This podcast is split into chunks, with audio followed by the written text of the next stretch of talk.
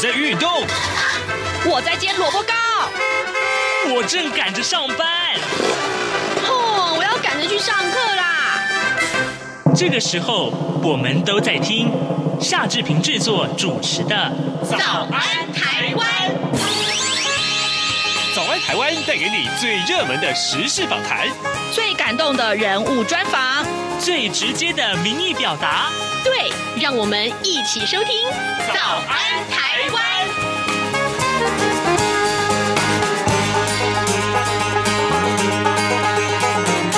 早安台湾，我是夏志平。今天是二零二一年的十月二十八号，星期四，礼拜四，我们要进行的是刘碧荣时间这个单元。待会儿呢，我们要为您连线东吴大学政治系刘碧荣教授。我要请刘老师呢为我们解说最新的外电讯息。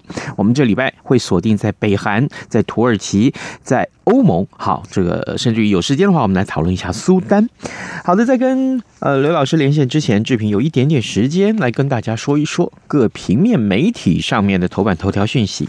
今天呢，我们看到《中国时报》和《联合报》都把这一则消息放在头版头。那就是三中案啊，马英九前总统他一审获判无罪。我们来看到联合报的内文是这样提到的。这个消息的呃，这个讯息的这个内容有一点复杂。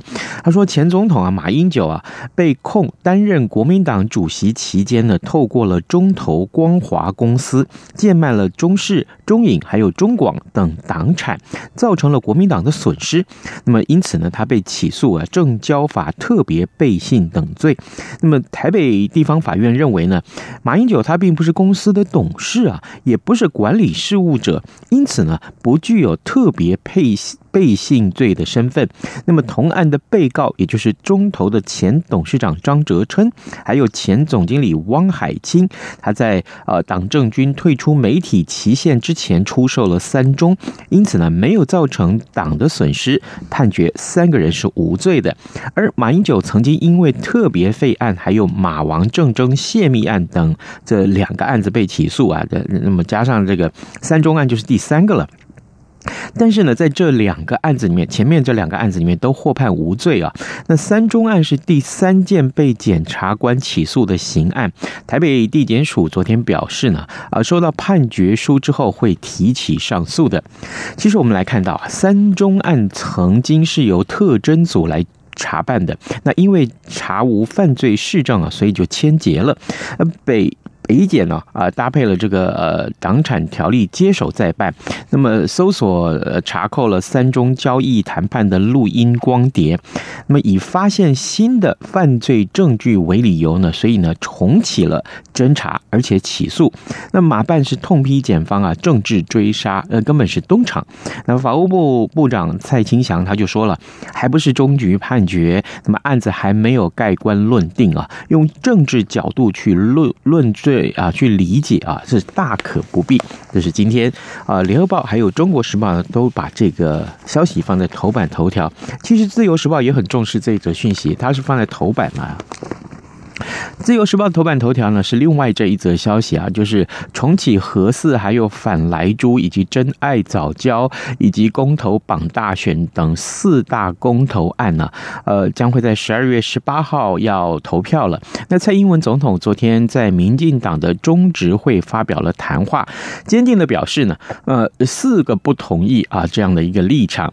并且向所有的民进党的公职人员下达了动员令，要阻止公投变成恶斗。他说呢，国民党把公投操作成党同伐异的工具啊。阻挠了国家的进步啊，跟发展，那么绝对要站出来捍卫啊！所以呢，呃，蔡英文总统说呢，反核四是民进党一贯的主张，因为地质呃呃呃带的这个风险，地震带的这个风险呐、那么还有就是呃混乱的拼装啊，带来了安全的风险，呃，所以呢，呃，认为至少这四个案子里面啊，这个昨天有解说非常清楚的立场了，这是自由时报的头。头版头条，现在时间是早晨的七点零四分五十三秒，我们要先进一段广告，广告过后马上要跟刘老师连线喽。有人形容二零二零年是台湾的 Podcast 元年，使用手机可随时随地收听的形式，滋养了听觉，丰富了视野。而你也加入了 Podcast 的行列了吗？央广新闻部制播的众多精彩节目，陆续在各大 Podcast 平台上架，包括《早安台湾》、《两岸 ING》、《这样看中国》、张正霖时间、蔡明芳时间，还有《这样看香港》、舍之岂能藏乎？想跟你聊聊天，以及港式大排档节目，通通随点随听。透过 SoundOn 声浪平台搜寻央广节目名称，就可以收听到精彩的央广新闻节目。快拿起手机，让我们在 Podcast 平台相见。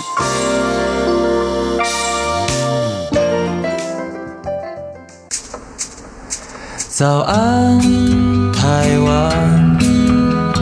正吃着什么样的早餐？吐司加火腿蛋，咬一口，然后收听中央广播电台。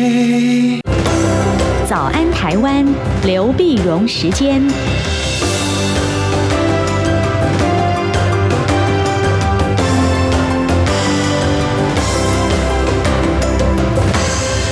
这里是中央广播电台台湾之音，您所收听的节目是《早安台湾》，我是夏志平。此刻时间早晨的七点零六分三十六秒了，来，我们要为您连线东吴大学政治系刘碧荣教授，我们请刘老师为我们解说重要的国际新闻。老师您早，早，各位听众朋友大家早，谢谢老师再度与我们的连线。老师，我们先来看看北韩呐、啊，呃，在十月十九号的时候，北韩试射了一枚新型的潜舰飞弹。老师，我想请教他试射这个潜舰飞弹的重要性是什么？为什么呢？因为过去啊，北韩经常试射飞弹。那呃，这个这个消息，我们为什么要特别去关注它？嗯，因为当然我们晓得这是一个。呃，这这不是新的飞弹，但对北韩来讲，这是一个新的发展啊。嗯。那么它的潜在的潜水艇啊，就是或者我们叫潜舰呢，上面所发射的一个飞弹。那飞弹呢，它的这个两个特色，第一个是弹头比较小，嗯，弹头比较小呢，所以它可以在潜舰上面呢，可以搭载多枚的飞弹，嗯，啊，多枚的。那第二个呢，它这个轨道会变化。啊，就等于射出来以后，然后过一阵又可能再爬升，它爬升，所以在轨道变化呢，所以在拦截起来就相对就比较困难一点。困难点，它的，但是但是你想它的它的射程是短程的，它五百九十公里左右，嗯，就是短程就具有短程导弹的这个特点。那么这基本就是不会威胁到美国，但是会威胁到整个东北亚的这个区域啊。所以这一出来以后呢，所以美国就指责北韩呢，你是成为区域威胁。啊，你是事实上，南韩也在，就是有意思的是，南韩在九月的时候也在试射这个潜潜射飞弹啊。那么，但是南韩就是就是就是，你看，有时候北韩就是觉得不太公平啊。南韩试射你就没说啊，我试射你就说我啊。但是不管怎么样，就表示当大家就有某种程度的军备竞赛的时候呢，那就造成了呃一个区域的潜在的一个紧张。所以，这为什么我们就要注意东北亚的一个情势？嗯哼，东北亚的情势其实不光是北韩了，南韩刚刚老师也提到了，还有就是日本啊。那这个整个这个东北区域的安全，假设呃北韩一直是用这样的态度啊，恐怕美国也是一直很担心吧？是。所以，所以叫，所以我们刚刚讲的第二个问题就是，他为什么选在那天呢？对啊，为什么？呃，为什么那天呢？因为有几个会议正在开。哎，啊，真是会上开。第一个呢，就是在南，在韩国的首尔啊，嗯，就是美国的国家情报总监海恩斯。日本内国情报官呢，那么呃，龙津玉昭，韩国国家情报院院长朴智元，他们正在开闭门会议啊，就是美国、日本、韩国的情报首长呢开闭门会议，闭门会议想研究朝鲜半岛的情势啊，北韩的情势。那么同样在十九号呢，外交官方面。啊，美国的北韩事务特使金星荣，日本的外务省亚洲大洋洲的局长呢船越健裕，韩国外交部朝鲜半岛和平安全事务特别代表那么鲁圭德，十九号呢也在华盛顿开会。啊，华盛顿，那所以所以所以你看，那当你们这个两方的开会都要研究我怎么对付北韩的时候呢，北韩总要制造点声音出来嘛，那说。嗯，这个嗯，你必须要认真跟我谈呢，啊，那谈那结果结果北韩呢，事实上，然后这事情一一被紧张以后，那么那么呃，美国的代表又飞到飞到南韩去，飞到首尔去，那当然就讲说，哎呀，希望跟北韩可以有对话哈，对话。但是如果说美国跟北韩号称是说所谓对话，所谓不设任何条件，那北韩要的不是这种简单的东西啊，嗯，那北韩要的就你如果说只是给我一点什么援助啊什么，北韩第一个是要的你要个解除经济制裁。台啊，然后第二个更重要的是，就是韩国觉得比较大的诱因给北韩的诱因，就是你要结束这韩战的状态。啊，那结束就因为你晓得韩战并并没有签订，并没有签订合约啊，对，并没有，并且这只是暂时的停火了什么。那那么他说真的结束了一个呃终战宣言，所以所以文在寅呢，在呃二十七号的时候呢，参加东亚峰会视讯呢，跟东协国家，然后现在东亚峰会的时候，文在寅也提出来再次呼吁啊，要从那么朝鲜半岛真真的要得到和平，你必须要去谈判结束结束韩战。那就比如一个中战宣言。那如果美国愿意谈这个中战宣言的话呢？哎，那这个当然就是北韩就会就就得到一些他想要的东西。那现在就看看了，那文在寅他的任期到明年就结束了嘛？嗯嗯。那结束，他是赶在之前，他想希望留下一点什么样的政治遗产，让大家能够晓得，哎，文在寅有什么建树？那其中有一个就是希望想拼着稳定整个朝鲜半岛的情势。可是问题是，北韩始终不愿意上谈判桌呀。嗯，那北韩呢就想说，你你今天上谈判桌，你你要解除经济制裁啊？嗯，对啊。呃，所以这里面就牵涉美国原来的做法，就是你必呃，这川普时代就是你要先契合，那么我才可能解除经济制裁啊。那么拜登所稍微放缓和一点，他并没有把契合当做先决条件，他说在没有任何条件的情况下，我愿意跟你坐下来谈。那美国觉得我已经让步了嘛？那北韩的讲法就是啊，你你没有诚意嘛？你什么都没准备。好你坐来谈谈有什么意义呢？你看我们前几年不是谈了好多次吗？北韩跟川普也见了三次面，那这个什么什么成都都没有达成嘛？哈，嗯，那这这所以他说你必须先解除经济制裁啊。所以这里面就是就是看了看美国现在在讲说，哎，我给你一些人道援助啊，你可能你这个经济不好啊，给你什么援助？那么这其实还不够啊。那所以就看嗯会不会对北韩的这三不五十，他最近他试射了好几次武器，对啊，这好几武器就表示说。我在怎么样的呃 COVID-19 的这个经济的困难的情况下呢，我就推展我的这个发展我的这个经济呃军军事实力啊什么这个这个努力呢丝毫没有稍歇啊，我还是继续这样说。那你今天如果希望希望我们能够呃不要这样子，那你来来谈吧，拿拿点实际的东西来谈吧，啊，所以这就是。对于我们可以看到，朝鲜半岛就可能有一些什么事情正会要发生啊，但是它开始有一点胎动的一种状况。哎，这个比喻非常有意思啊！各位听众，今天早上志平为您连线访问东吴大学政治系刘碧荣教授，我们请刘老师先为大家解说了复杂的这个北韩情势啊。当然，大家都非常的关注，因为它是关系到这个亚洲的安全。老师，接下来我们看看土耳其啊，嗯，土耳其在十月也是一样，十月十九号的时候，它跟十十多个这个十个国家的这个爆发了外交危机，这事啊真是兹事体大。呃，老师，我特别要请您先跟我们的听众介绍一下是哪十个国家，还有这个危机是怎么回事啊？嗯，我说我们先讲这个危机怎么回事啊？嗯嗯，因为土耳其呢，这个总统鄂尔多安呢。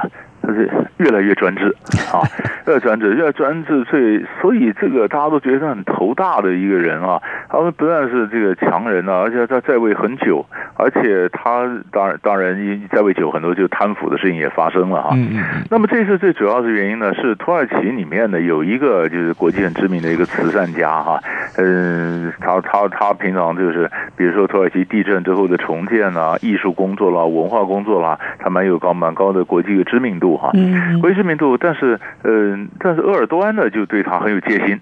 啊，他说你你这个呢，事实上你是国际上利用你，然后把钱透过你进来，说慈善家，包括索罗斯啊，可能也拿钱给你啊，也假作慈善之名，事实上你经营很多反政府的组织啊，等等组织。那么鄂尔多安呢，就是杯弓蛇影嘛，他觉得很多事情可能都都跟他有关，他可以从这个二零一三年开始算起啊，那么那么就说啊，当时一个公园的迁建的一个事情啊，呃，也引起一些抗议，因为鄂尔多安本来是呃是非常宗教。教的一个政党。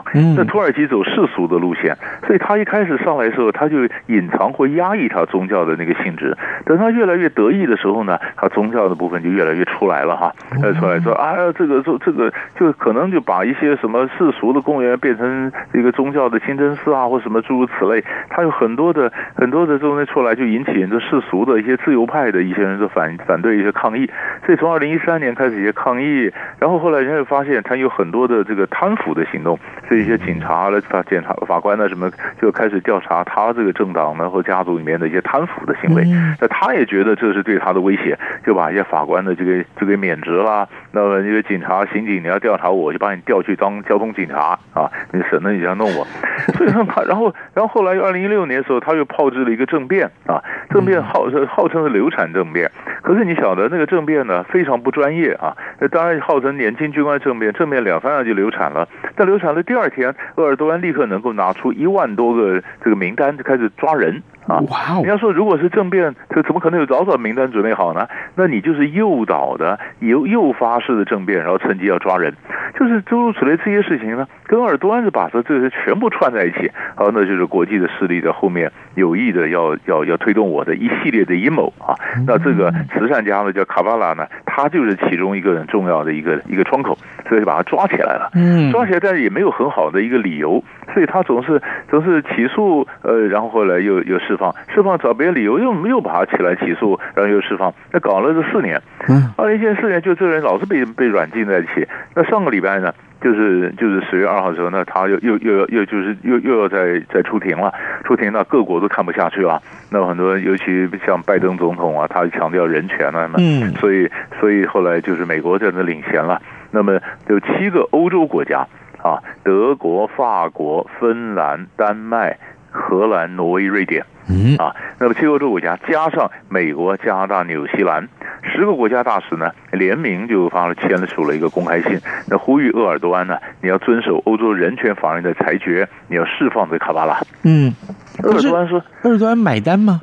哎，他当然不买单呢，他是勃然大怒，恼羞成怒，他说你这个，你这个是干涉内政啊。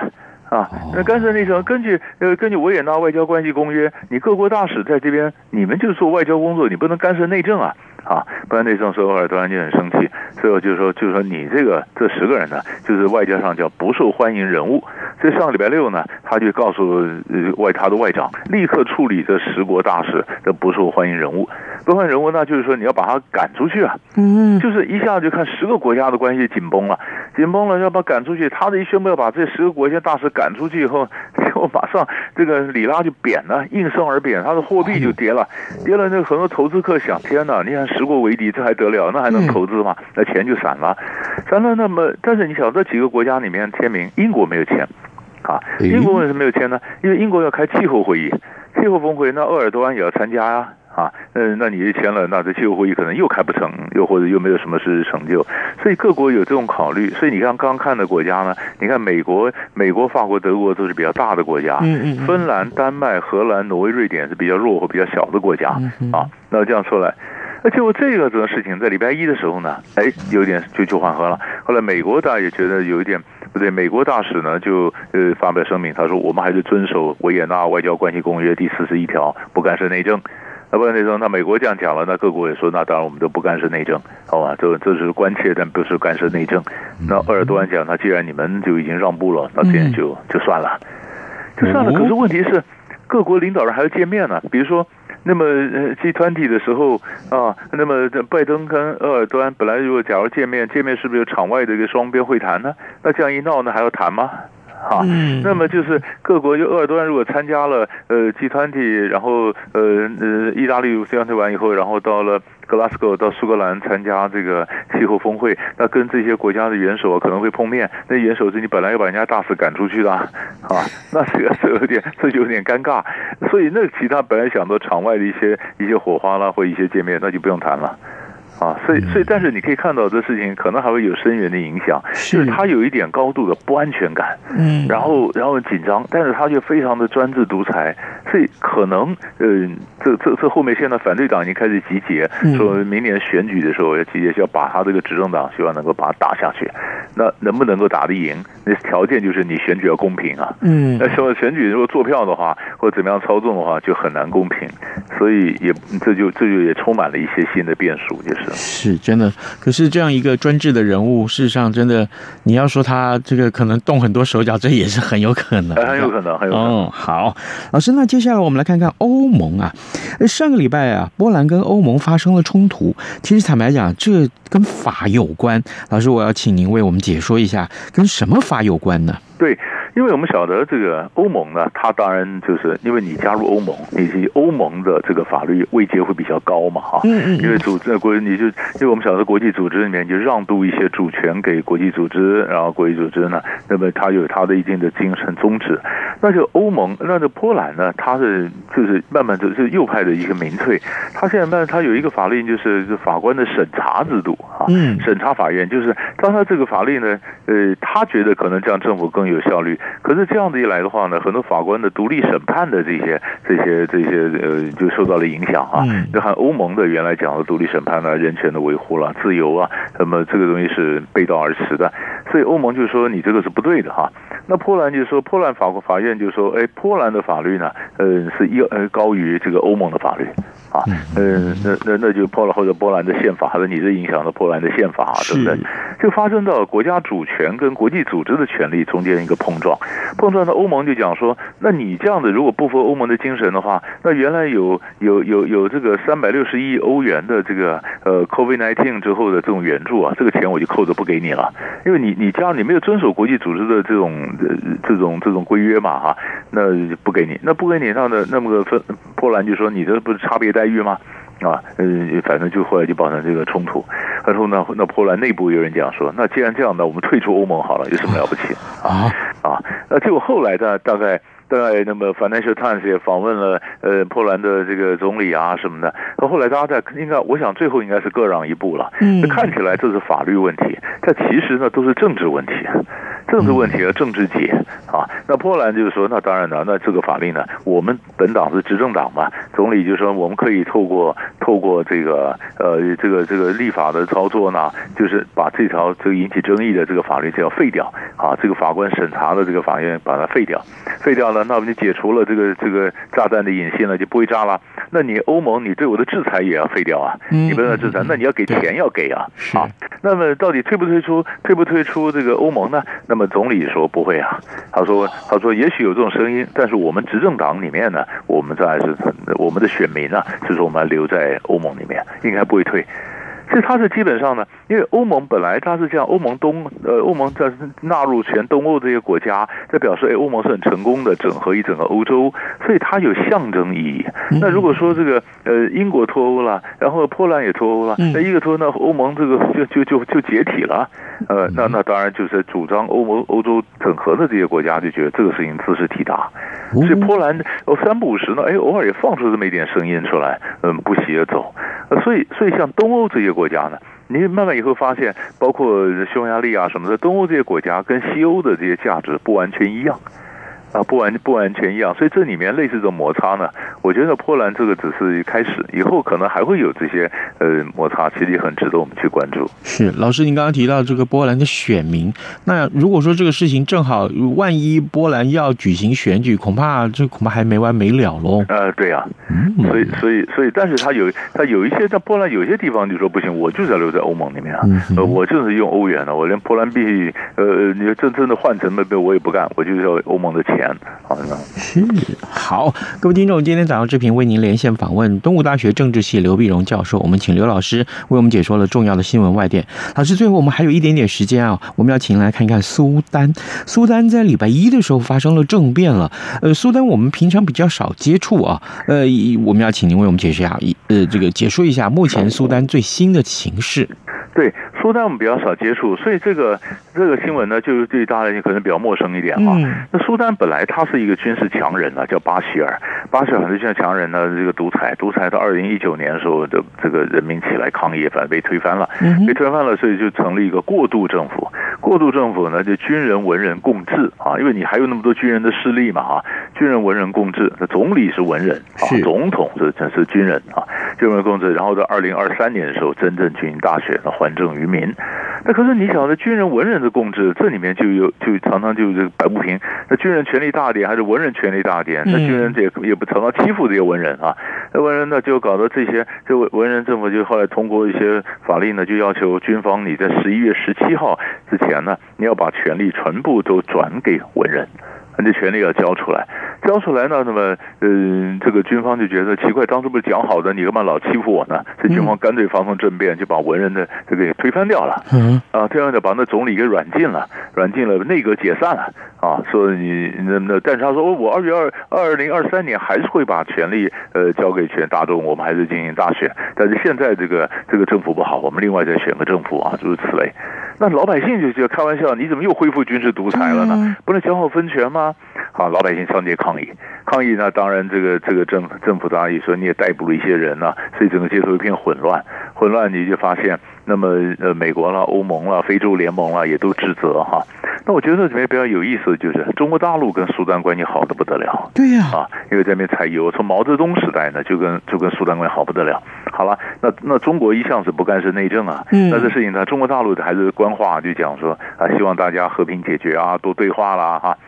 那可是这里面有意思啊！那如果说非洲国家，包括非洲联盟，什么都指责你这个呃苏丹的这个军人军事政变，那你中国是站在老朋友军事政变这一方站在一起呢，还是跟广大的非洲人民站在一起呢？还是你是不是要跟美国、跟欧洲什么的价值在继续对抗呢？嗯，在中国大陆也显得比较两难呢啊，啊。那我们就看到苏丹的形势，苏丹主要因为产油啊。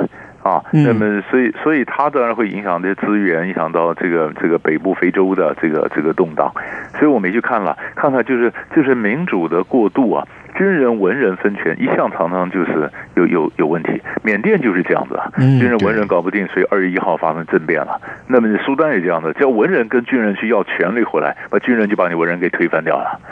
呃，所以所以这要要一个有权人力交出权力，还真的真的是不简单的一件事情。真的 真的好，呃，各位听众，今天早上志平为您连线访问东吴大学政治系刘碧荣教授，我们谢谢老师跟我们的分享，谢谢您，谢谢谢谢谢。各位听众您好，因应冬季频率实施，自十一月一日起至二零二二年二月二十八日止，原定早上六点至早上八点，透过 SW 六零七五、SW 六一零五、SW 九九零零播出。早安，台湾，你正吃着什样的早餐？吐司加火腿蛋，咬一口，然后收听中央广播电台。早安，报马仔。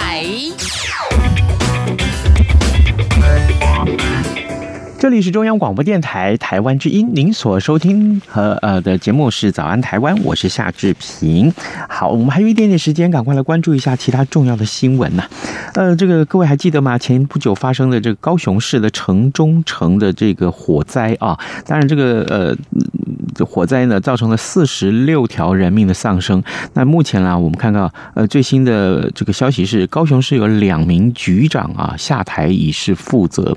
啊，高雄市政府昨天宣布，消防局的局长李清秀，还有公务局的局长苏志勋啊，他们请辞获准了。那市长陈其迈他就说啊，明天会对外这个说明啊，行政调查的结果，给外界一个完整的交代，不会啊，他强调不会。回避责任。好，这个我们看到，在这个案案件的这个火灾发生之后，其实各方的指责很多啊。那么，呃，也分别都要求呃陈清迈市长要负责任。那么，当然，现在我们看一看高雄市最新的处理态度已经出来了，我们就看明天这个新闻最后会怎么走。好，另外我们来看到就是。呃，有关于这个财经消息啊，台北股市最近啊，真的是非常呃话题很多啊，真的是话题很多。那今天《工商时报》告诉我们说，联电的第三季获利创下了新高，第四季恐怕会更好。这对于联电今天啊在台北股市中的表现，应该会有一些正面的激励。那《经济日报》上面是提到了两岸半导体啊面临竞竞合消长，这是呃台积电啊这个不应该是台湾的半导体的产业的协会的理。理事长啊，也就是台积电的董事长刘德英，他所做的一个说明。这个消息，我相信很多关心财经界的人士的消息的呃朋友们，应该会非常的有个关注他。好的，今天节目时间也到了，志平就祝您有愉快的一天。同时呢，也邀请各位上到中央广播电台的各呃这个呃这个官网上面，为我们早安台湾按个赞。谢谢大家的收听，我们明天再会喽。